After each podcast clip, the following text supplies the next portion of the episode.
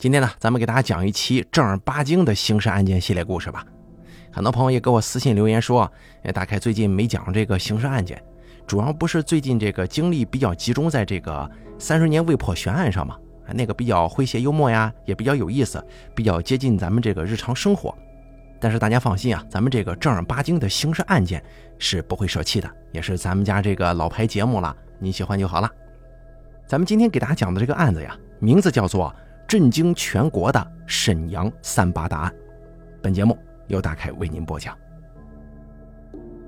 一九九六年三月八日，北国沈阳还是春寒料峭。上午九时三分，几名从银行取回工资款的员工还没走下汽车呢，尾随其后的一辆轿车里冲出来三名蒙面歹徒，伴着罪恶的枪声，取款员工倒在了血泊里，十几万工资被瞬间抢劫。而整个血案的发生过程不过一分十几秒钟，在和平的日子里，现场的目击者都被惊呆了，整个城市也沉默了。这个就是震惊全国的三八大案。主要犯罪嫌疑人孙德林、孙德松、汪家仁、汪家礼、王文旭，从1991年开始持枪抢劫杀人，罪恶累累。警方花费大量人力物力才抓住了这几个恶魔。而此事件呢，最后被改编成电视剧《三八大案》。一九九九年十月十九号晚上，辽宁省沈阳市，张德敏跟曹伦驾驶白色本田轿车，携带刚刚从银行提出的一百三十二万元现金，兴冲冲地返回张家。轿车拐进和平区一大院里头，曹伦提着装有一百万元现金的旅行包，进了一单元一楼左门。可是刚一开门，忽然间身后窜过来一个人，持枪打伤曹伦，顺手把装钱的旅行包给抢走了。主犯兄弟俩轮驾，在院外停好车的张德敏正从车后座取另外的三十二万元的时候，发现有个人一边掏枪一边向自己逼近。他见形势不妙，撒腿就往院外跑。那个人朝张德敏开了一枪，子弹打在了地上，溅起一串火花。然后，三名歹徒分成两辆摩托车，一溜烟的逃离了现场。而这一切仅仅发生在短短的几十秒之内。和平大街发生重大持枪杀人抢劫案，被劫金额巨大，引起社会各界密切关注。市政法委书记王杰纯、市公安局局长杨嘉林、副局长吴宗生、于凌顺以及刑警支队、和平区公安分局的领导同志赶到现场了解情况。而现场没有留下更多的物证。公安人员在楼道和楼外发现了五四式手枪弹壳、五九式手枪弹头各一枚。三位局长暗暗吃惊啊，三八案子又打响了。在沈阳，没几个人不知道三八案件，公安人员尤为耳熟能详。提起三八案件，许多人扼腕吞声，怒发冲冠，又有几许苦涩。我们呢，姑且把案子回溯到五年前，去领略曾经令众多警界英雄为之气短的三八串案吧。一九九五年九月十号，辽中县的田小光、田明红驾驶那辆挂着河南省临时牌照的红色桑塔纳轿车，来到皇姑区的机动车交易市场卖车。他们很顺利地达成了交易。十一点三十分，他俩高高兴兴地拉着买主出去试车。但是第二天早上，人们发现那辆桑塔纳轿车停在了机动车交易市场附近，田晓光、田明红横尸于车内。经勘查，二人遭枪击毙命。警方还在车里头找到了三枚五四式手枪弹壳和五枚弹头。一九九六年一月三十一号，在于洪区杨氏乡金沙村东头又发生了一起杀人案。出租车辽 A 零三七七七司机被枪杀，警方从案发现场发现了五四式手枪弹头和弹壳各一枚。一九九六年二月二号，两名歹徒开着微型客货车窜入和平区南五烟市，开枪打伤业主，并抢走现金两百元。警方在现场找到了五四式手枪弹头一枚，五九式手枪弹头三枚，弹壳三枚。后来，人们在和平区发现歹徒丢弃的微型客货车辽 A 五二四六一，司机被勒死于车中。经技术部门鉴定，公安机关认定九幺零一三一二二三起案件系同一伙歹徒所为，警方并案调查。可是现场留下的可供甄别的其他线索极为少，案情迟迟没进展。二二案件硝烟还没散尽，一个月之后发生的另外一起持枪抢劫杀人的恶性案件，无疑给警方办案雪上加霜。一九九六年三月八日上午八点三十分。位于铁西区兴工街的沈阳第一饲料厂两位出纳员和保卫干部刘明忠和司机王俊，驾驶一辆白色伏尔加轿车到工商银行北三支行提取现金二十点七万元，于九点多钟回到厂里，刚把伏尔加停在厂办公楼前，随后又开进来一辆红色拉达出租车，一边走一边掉头。出纳员提着钱袋下车。保卫干事韩国喜走出厂办公大楼接钱，可就在这一瞬间，从出租车上下来两个人，头戴鸭舌帽，身穿蓝大褂，捂着大口罩，开枪把韩国喜、王俊给打死了，刘明忠打伤。他们抢过钱袋，随后钻进出租车，还没等门卫反应过来呢，出租车已然冲出了大门。一个小时后，人们在铁西区应昌街的二段居民楼内。发现被歹徒丢弃的拉达出租车辽 A G 二五九二，司机王建刚的尸体被塞进了后备箱，系被勒死。警方在现场只找到五四式手枪弹头以及弹壳六枚。这起令人发指的在光天化日之下持枪杀人、抢劫巨款的特大暴力案件，经新闻媒体报道之后，震惊了省城。由于这起案件是该系列持枪杀人抢劫案发生以来杀人最多、抢劫钱额最大的一起，因此沈阳市公安机关将这组案件定为“三八串案”。三八案件给人们心头投下了沉重的阴影。作案人员气焰如此嚣张，手段如此残忍，实属建国以来沈阳市罕见的大案恶案。三八案成为市民街谈巷议的焦点了。尤其是出租车司机更是提心吊胆，谁知道在哪儿会碰上这些丧门星啊？三八串案对沈阳市的社会治安构成了重大威胁。短短半年时间，连续发生四起暴力持枪抢劫案件，七人死亡，两人重伤，歹徒心狠胆大，手黑，危害极大。公安部将此案列为全国重点案件，沈阳市把它定为沈阳特号公案。责成公安机关尽快破案，给人民群众一个满意的答复。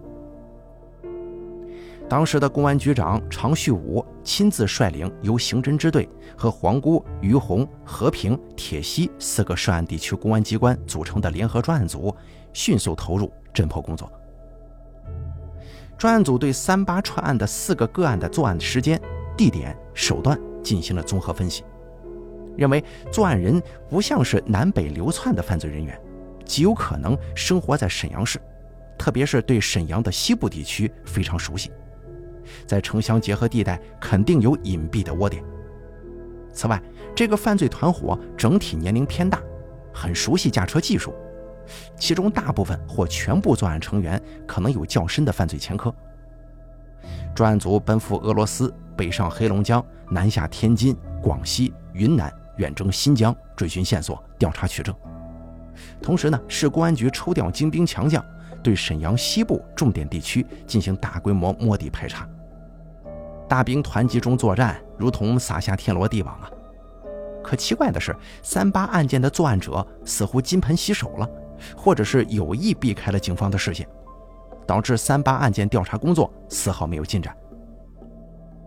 一九九七年一月份，实行公安局长交流，常局长调离沈阳市公安局了。一时间，社会上盛传常旭武因为破不了三八案件而悲壮辞职，又给三八串案蒙上了一层神秘的色彩。常局长调走了，杨嘉林继任沈阳市公安局局长，他面临的仍旧是三八串案这块越来越难啃的骨头。他亲自动员全局上下，克服松懈厌战情绪，做长期打算，顺着过去的侦破思路，全力摸排三八案件。在沉寂了一年半之后，一九九七年十月二十六号跟十一月十九号，三八串案的枪声再次打响，又有两个人惨遭杀害，十四点七万元现金被抢走。进入一九九八年以后，三八串案的制造者们好像又从这个地球上消失了，整整一年，那两支枪没再打响过。可是联合专案组丝毫不敢懈怠，他们认为枪不响，并不能说明歹徒冬眠了。时光飞逝，岁月如梭，为保卫社会安定，为迎接中华人民共和国五十年华诞和澳门回归，沈阳市的公安民警参加了全国规模的追捕逃犯专项斗争，并取得骄人成绩。可是三八案件始终是全体公安人员的一块心病啊！在又沉寂了一年零十一个月之后，也就是一九九九年十月十九号，三八案终于又打响了。在沈阳市和平区市府大路有一座中西合璧式的建筑，刑警支队就在这里，三八专案组就设在二楼会议室。这房间不大，三面墙壁都挂满了三八串案现场方位示意图，最醒目的是那幅彩色的三八系列案件现场分布图，上面的每个案发地都标注有红圈，仿佛是滴滴鲜血涂成的。五年来，三八专案组矢志不移。攻坚肯硬，有关三八串案的资料足可以装满一辆幺三二型货车。当年的刑警支队队长于凌顺，现在已经担任市公安局主管刑侦科副局长。支队李凡政委自从接手工作就搞三八案件。支队长张宝华在和平分局当局长的时候就搞这个三八案件，后来又调到了刑警支队，仍旧搞三八案件。人员变了，岗位变了。但破案的齿心没变。三八系列持枪抢劫案从一九九五年九月十号到一九九七年十一月九号连续发生六起之后，于今年十月十九号又发生一起。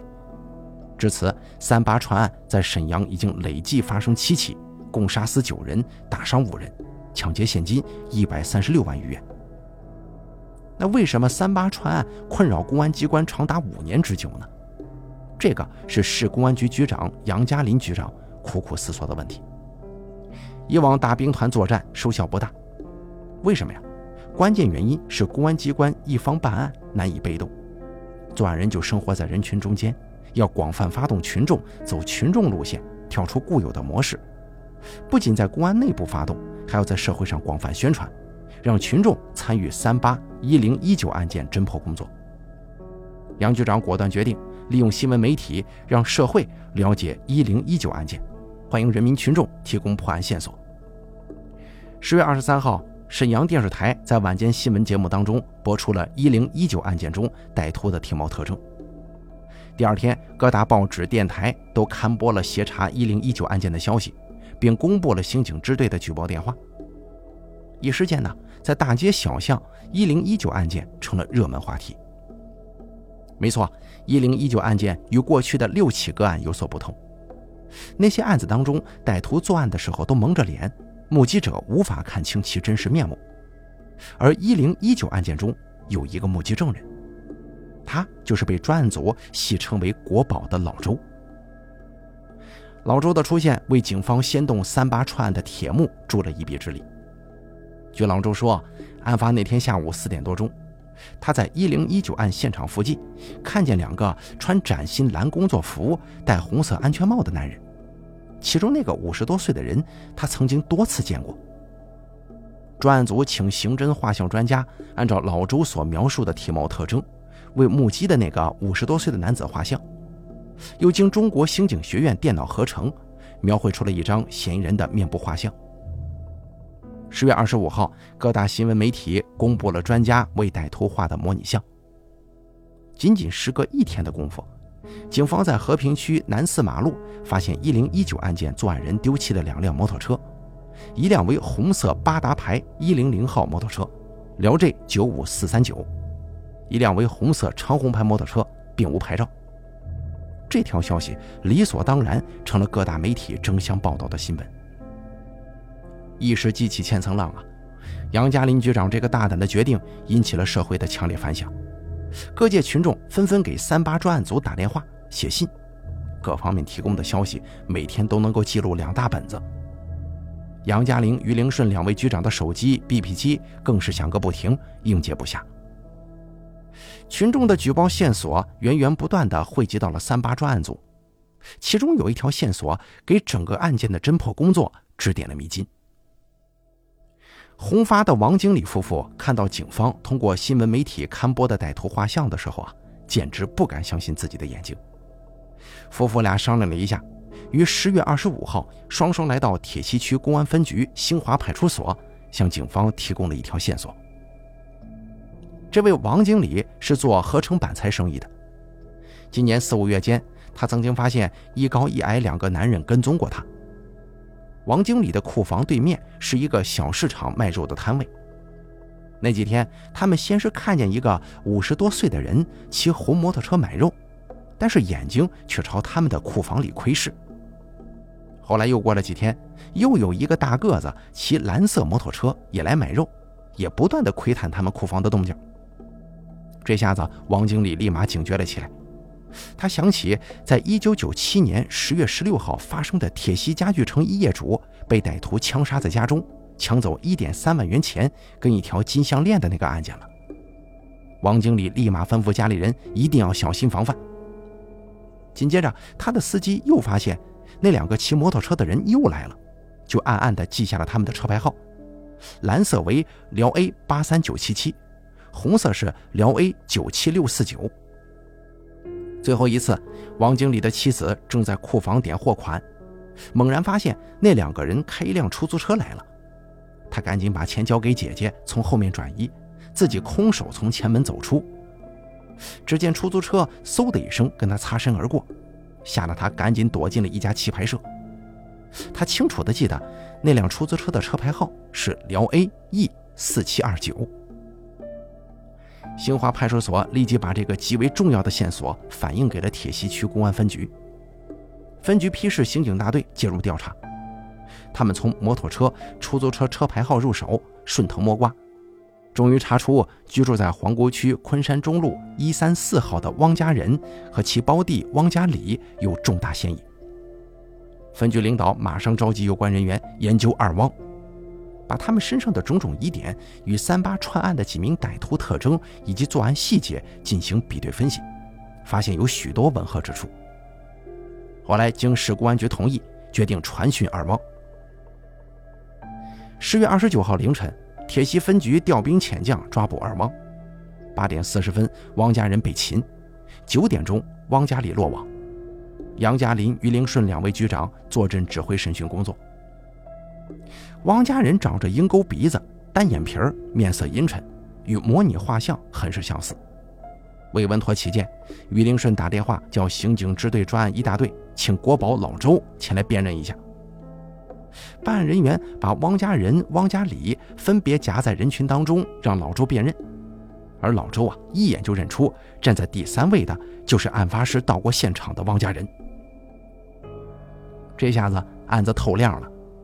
刑警支队跟铁西分局的领导亲自审讯，在两间审讯室内，汪氏兄弟均沉默不语。汪家人并不知道警方已经掌握了他的底子呀。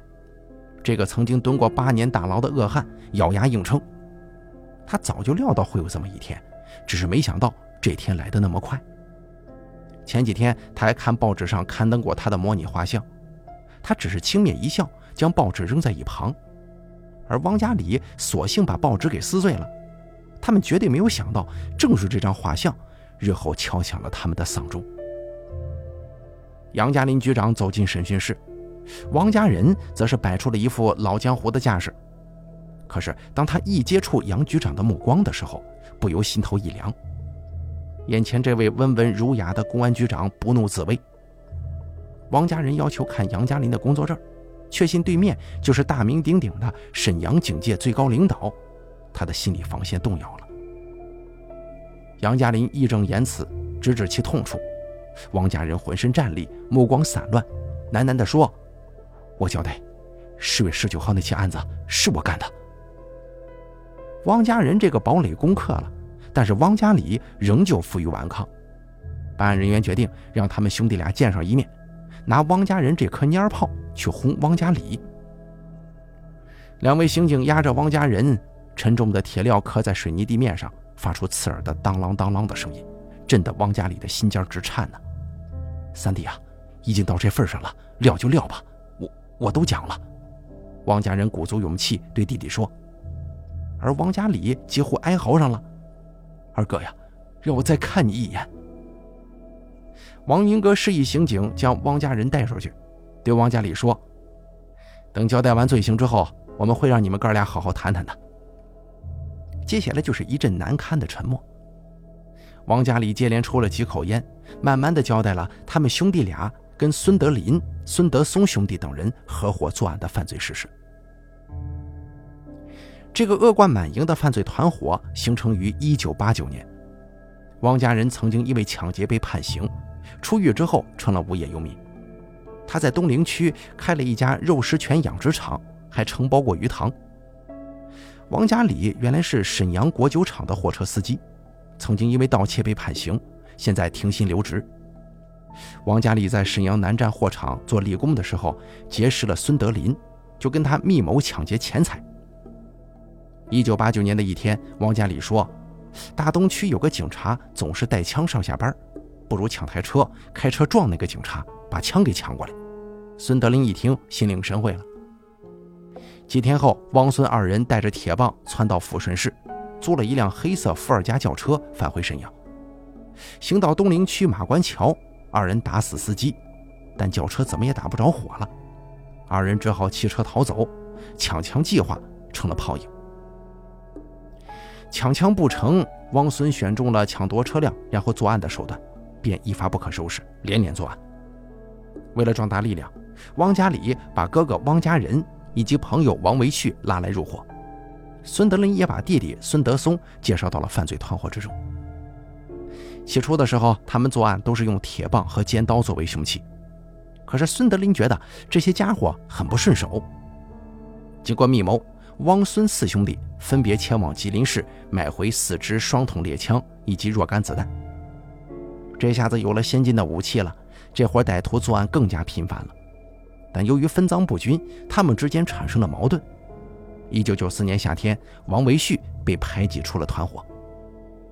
一九九五年，王氏兄弟到广西买回了两把手枪跟一批子弹，而有枪就是草头王啊！王家里成了这个犯罪团伙中的老大。这个团伙隐藏很深，他们作案的时候临时勾结到一起，而作案后立马散伙，抢得钱财挥霍一空之后，就再去作案。在三八案以后，孙德林跟汪家里的矛盾也逐渐露了出来。矛盾的焦点主要集中在干大干小这方面。汪家里几万元、几千元、几百元都想抢，但是孙德林却认为应该干大的。他们经常为此而争吵，险些发生火拼。一九九八年五月份，孙氏兄弟南下广西买枪，准备单干。却不料，孙德林因为涉嫌买卖枪支，被广西警方抓获，判刑五年，送到廖平劳改农场改造。孙德松侥幸漏网，逃回了沈阳。孙德松千方百计地张罗钱搭救哥哥。一九九九年六月份，孙德松发现和平大街的曹伦很是有钱呢，随即就勾结汪氏兄弟预谋抢劫。后来经过多次踩点儿。于十月十九日抢劫曹伦、张德敏一百万元，分到三十二万元赃款的孙德松，于十月二十五号赶到广西宾阳县看望哥哥。汪氏兄弟把分得的六十四万元现金和两把手枪藏在于洪区新凯乡汪家里的家中，打算消停几年再说。专案组这边啊，根据二汪的供述，马上通过省公安厅致电广西壮族自治区公安厅。请求协查在广西境内监狱服刑的孙德林。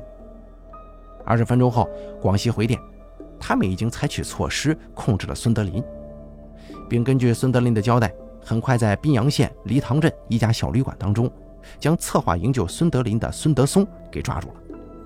十一月二号，警方把孙氏兄弟从南宁押解回沈阳。十一月三号，警方将王维旭从哈尔滨押解回沈阳。随着预审工作的不断深入，汪家人等人的罪行也被一一披露于世。这伙穷凶极恶的歹徒从1989年到1999年10月19号，先后作案42起，杀死21人，杀伤24人，抢劫财物累计价值人民币高达300万元。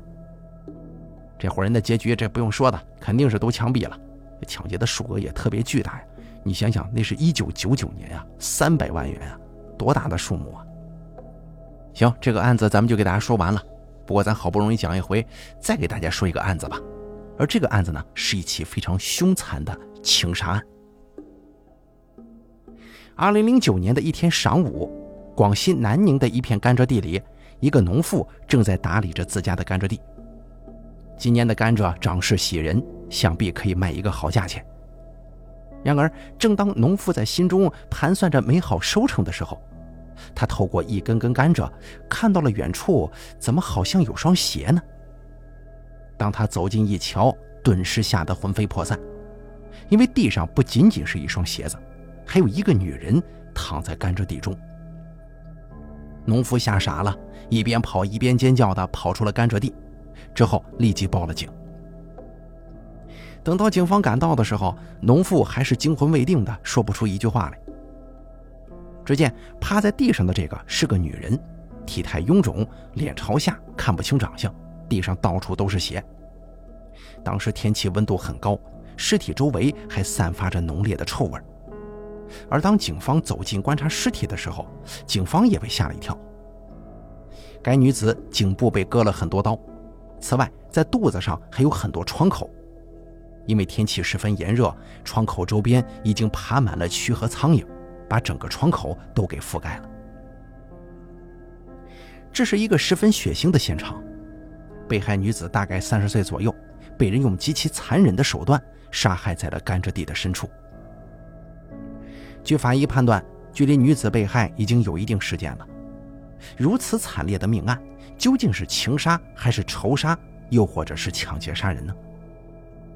经过勘查，警方又发现了几个细节：死者的脖子上勒着一条麻绳，而且根据法医鉴定，死者是死于机械性窒息的，也就是说，死者是先被人勒死的，再下狠手动了刀。颈部的刀伤非常的深，并且长，如果再深入一点，很有可能就会尸首分离。也正是因为这一判断，让警方认为这可能不是一起简简单单的抢劫杀人案件，凶手似乎非常仇恨这个死者，不然的话不会在死者已经被勒死的情况之下，还连续朝他捅了多刀。死者身上的刀伤主要集中在两处，一处就是脖子，另外一处是肚子，而且在肚子上的刀伤比较集中在一起。然而这还没结束呢。法医进行进一步尸检的时候，竟然发现这名女子怀孕了，而且还是五个月的身孕。五个月的身孕，这个时候都已经能够感觉到肚中胎儿的胎动了。然而，这个女人却带着她未出世的孩子惨死于甘蔗地中。而凶手除了选择杀害这名女子之外，似乎连她肚子中的胎儿也没打算放过，所以才会选择在她的肚子上连捅了好几刀。那么，凶手究竟跟死者有什么样的深仇大恨，才会如此残忍地杀害这名孕妇呢？他们之间究竟有怎样的仇恨，才会下此狠手？眼下最重要的就是确定死者的身份。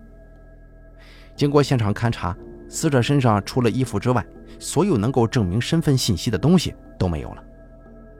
而根据现场的勘查来看，警方表示，现场痕迹被人为破坏过。而且被清理得干干净净，甚至连个脚印都没留下。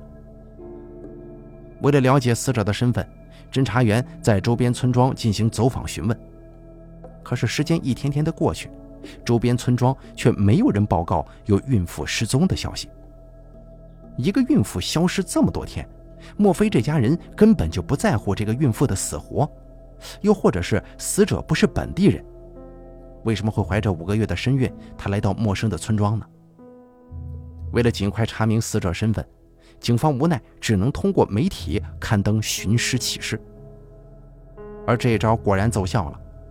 在通告发出的十天之后，有一名男子给警方打来电话，他表示通告上的女人很像他的姐姐。因为尸体腐败比较严重，面部已经有些惨不忍睹了，所以刊登出来的女子画像也比较模糊不清。男子不太能确定这是不是自己的姐姐。可是他在电话中表示，自己的姐姐曾经动过手术，从大腿上割了一块皮，移植到了脚上。然而，女子脚部受过伤的情况并没有在通告中表示，因此警方让男子来了一趟殡仪馆。该名男子名叫黄福强，在殡仪馆里，他看到了这位被杀害的女子，可他只看了一眼，就痛苦地表示，这正是他那二姐黄秋红。看到二姐冰冷的尸体，黄福强虽然是个男子，但内心的脆弱还是表现了出来。他几次哭得晕厥过去，因为二姐死的真的是太惨了。在警方的劝导之下，黄福强还是比较坚强的。在随后警方的问话中，黄福强透露了自己的一个疑问：自己二姐明明在广西的大新生活，怎么会跑到南宁来呢？而且还是在这儿遭到了不测。当警方询问黄福强姐姐怀孕，他知不知情的时候，黄福强表示，家里人知道。我也知道，只不过姐姐从来没透露过孩子的父亲是谁。也正因为如此，姐姐跟家里人闹了矛盾，所以离家出走，在外面自己租房子住。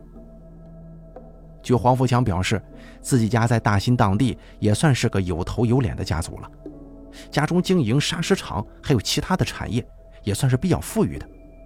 但是姐姐却选择去外地打拼，这么多年一般也都是在广州工作。平常很少跟家里人联系，可就在二零零九年的五月份，在广州打工的黄秋红忽然辞掉了工作，回到了大新的家中。对于女儿如此反常，家人们几次追问黄秋红发生了什么事情吗？可是黄秋红的性格比较内向，所有事情都是自己一个人消化。然而就在黄秋红回家没多久，家里人发现了她的一个秘密，那就是她怀孕了。父母知道这件事情之后，觉得女儿真是有辱门楣呀。作为当地有头有脸的人物，黄家的女儿不说要嫁得多少风光吧，但至少也不能不明不白的未婚先孕吧，连孩子的父亲都搞不清楚。得知女儿怀孕之后，黄家父母整日逼问黄秋红到底怀了谁的孩子，可黄秋红就是咬紧牙关，一言不发。但是黄秋红的沉默有点奇怪呀。虽说是未婚先孕，但黄家父母也是个开明的人，他们也表示怀孕也就怀孕了吧，大不了再补办个婚礼嘛。然而面对父母的这个办法，黄秋红还是不肯透露一个关于肚中孩子父亲的信息。也正是因为二姐之前的反常，让黄福强认为凶手应该就是肚子里孩子的父亲。黄福强对于自己二姐的感情生活了解并不多。只知道二姐这些年在广州啊，确实交了不少的男朋友。按理来说，黄秋红也算是个富裕人家的闺女了，眼光应该比较高。但是据黄福强了解，自己的二姐眼光还真就不怎么样呢。因为黄秋红的前男友们不是当地的小混混，就是无业游民，没一个有正经工作的。现在二姐怀孕了，孩子的父亲是谁，她不愿意透露，为此还跟家人发生了矛盾。黄秋红一气之下选择离家出走，在外头租了房子。也就是说，黄秋红是在搬出自己家之后才遇害的。警方随即来到了黄秋红在外面租住的房子进行调查。在黄秋红的出租屋内，警方发现黄秋红有个习惯，那就是写日记。于是，警方对遗留在现场的日记以及报纸进行了着重检查。果不其然。在黄秋红的床上找到了一个病历，在病历的中页发现了黄秋红写下的一行字：“为什么你这样对我？我已经很悲惨了，我只想跟你好好在一起。为什么要这样对我？我已经怀孕了，孩子是你的，你不可以不负责任。”毫无疑问，这段话就是写给黄秋红肚子中孩子父亲的一段话，字里行间似乎写满了对孩子父亲的不满。那么，这个神秘的男子究竟有着怎样的魅力，宁愿让黄秋红与富裕的家庭恩断义绝，也要住进这个简陋的出租屋呢？在病历的另外一页，警方发现了几个被黄秋红用笔划掉的字。虽然模糊不清，但还是能够辨认出这三个字很有可能就是那个神秘男子的名字。这三个字是农文东。在对黄秋红的感情生活进行调查的时候，发现竟然真的有一个名叫农文东的男子存在。这个农文东二十岁不到，比黄秋红的弟弟还小了八九岁呢。而这个人经常往返于大新与南宁之间，是个拉砖的司机。正是农文东的这个职业，让警方豁然开朗啊！在这群拉砖的司机当中，他们喜欢用一种编织绳来固定车上的砖头，而死者黄秋红脖子上出现的那条麻绳，经过比对，竟然就是货车司机最常用的那种编织绳。很快，警方就逮捕了农文东。面对警方的询问，农文东也很快就交代了。据农文东表示，自己杀死黄秋红，那真是迫不得已呀。你别看农文东这个人二十岁不到，但他也喜欢玩金屋藏娇那一套。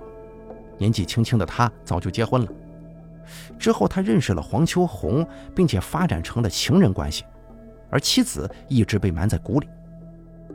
一直到有一天，黄秋红忽然跟农文东说自己怀孕了，但农文东并不承认肚子里的孩子是自己的，之后就玩起了失踪。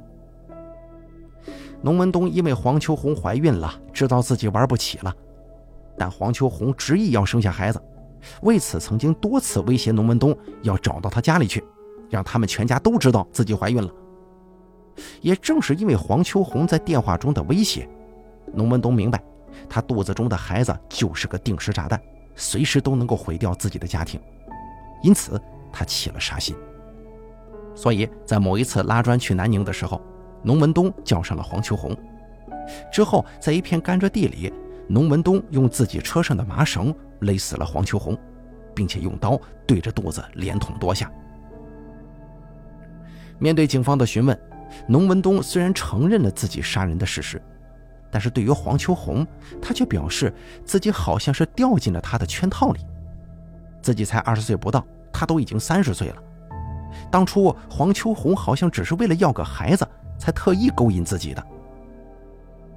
黄富强也表示，自己的姐姐啊，曾经的确说过这样一番话，说不管孩子是谁的，我都会生下来。莫非这个黄秋红跟他好，只是为了要个孩子吗？农文东回忆起一开始见黄秋红的时候，他表示黄秋红这个女人过于风情了，那态度也比较随便。第一次见面就对自己眉来眼去，之后就发生了性关系。在农文东眼里，黄秋红只不过是一个放浪形骸的欢畅女子，但为什么他会对孩子如此看重呢？原来啊，就在四年前，黄秋红曾经有过一段婚姻，还有过一个孩子。可是，一次意外却让他失去了一切。黄秋红因为干活太累，在晚上喂奶的时候睡着了，压到了孩子，结果孩子就夭折了。也正是因为如此，夫妻二人产生芥蒂，之后离了婚。离婚后的黄秋红自暴自弃，整天过着醉生梦死的生活，也因此结交了很多不三不四的朋友，直到后来认识了农文东。这个本该是生命中的过客的人。却因为意外怀孕，让二人产生了更多的纠葛。黄秋红意外怀孕，内心是非常欣喜的。这个受过伤的女人，面对着上天给予自己的礼物，她对生活重新燃起了希望。所以她期待着给孩子一个完整的家。但是黄秋红押错了宝，选错了人呢。农文东本身就有家庭，他不会因为黄秋红意外怀孕而抛弃自己原本完整的家庭的。结果，最终黄秋红不仅没有迎来新的生命，也把自己的性命给弄丢了。面对这样的惨剧，黄秋红的父亲非常自责，他表示自己没有保护好女儿，自己也没有教育好女儿要保护好自己。而黄秋红的母亲因为过于悲痛，导致精神不正常。好了，咱们本期刑事案件就给大家说到这儿了，非常感谢大家的收听，咱们下期节目。不见不散。